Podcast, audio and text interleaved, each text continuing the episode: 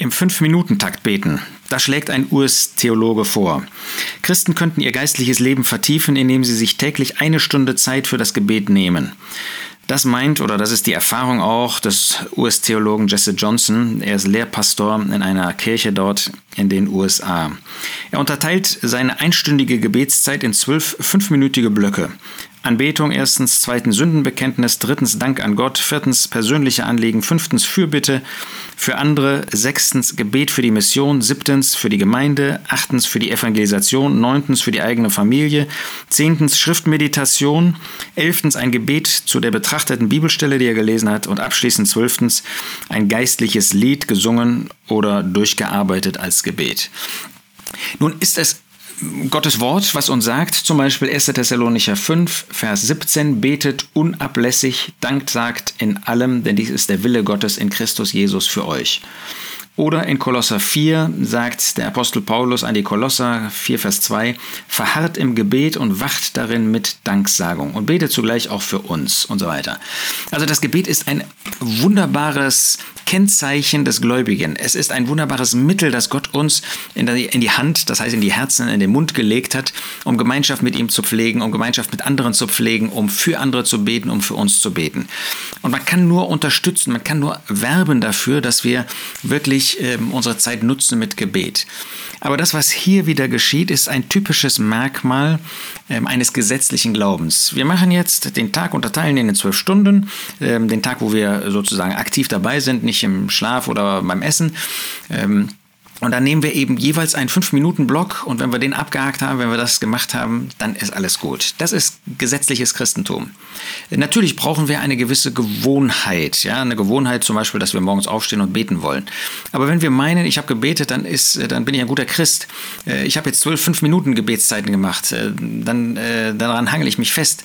Dann ist das genau, dass ich meine über so einen Weg und wenn ich das, dann, dann ist Gott zufrieden.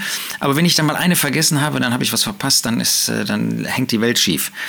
Auch die, die ähm, Aspekte, die er be bedenkt, ähm, dieser US-Pastor, das, das ist ähm, sehr nachvollziehbar. Ja? Das sind Aspekte, ähm, die auch unser Gebetsleben kennzeichnen können, kennzeichnen dürfen, kennzeichnen sollen. Äh, interessant, dass er mit der Anbetung nicht mit dem Sündenbekenntnis anfängt. An sich müsste ja erst mal das in Ordnung gebracht werden, was zwischen mir und Gott, meinem Vater steht, bevor ich dann ihn auch anbeten kann.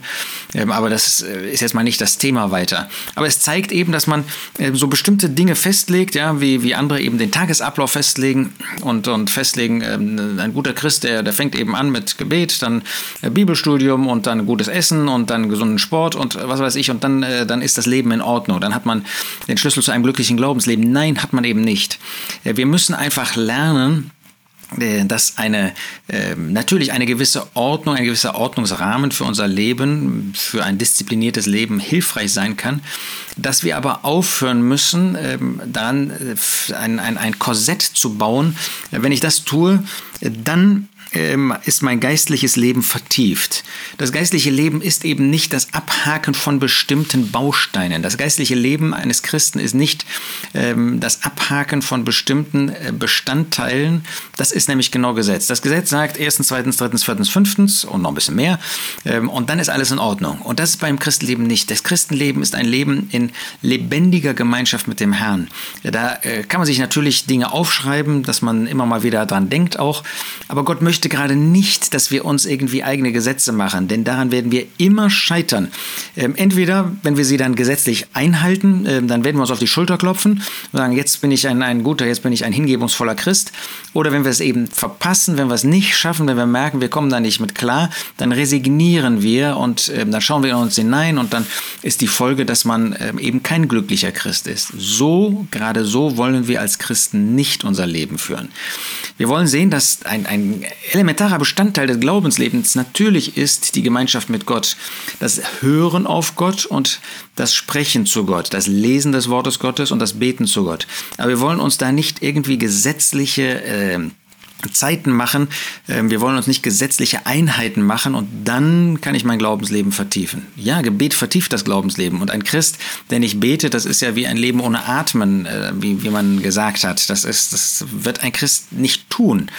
Aber wenn wir wieder anfangen, uns eigene Gesetze zu machen, dann werden wir früher oder später scheitern in unserem Glaubensleben. Davon kann man nur deutlich abraten. Lasst uns mit dem Herrn leben, lasst uns den Herrn immer wieder neu fragen, was sein Wunsch ist für uns und dann werden wir heute äh, für dies beten oder werden wir morgen für jenes beten.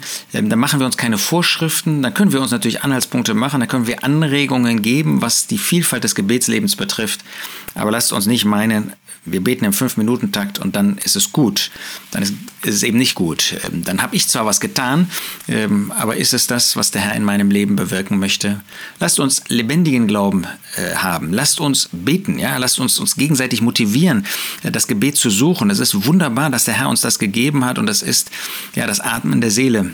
Äh, das wollen wir auch immer wieder im Tagesverlauf, ähm, wollen wir an den Herrn denken aber ohne irgendwie eine Verpflichtung, jetzt muss ich wieder, jetzt ist wieder äh, eine Stunde um, jetzt habe ich wieder fünf Minuten zu beten, das führt in die Irre, das führt zu einer Sklaverei und nicht zu der Sklaverei Jesu Christi. Ihn wollen wir ehren, für ihn wollen wir leben, das wird uns anspornen und das wird dazu führen, dass wir ihn in unserem Leben verherrlichen.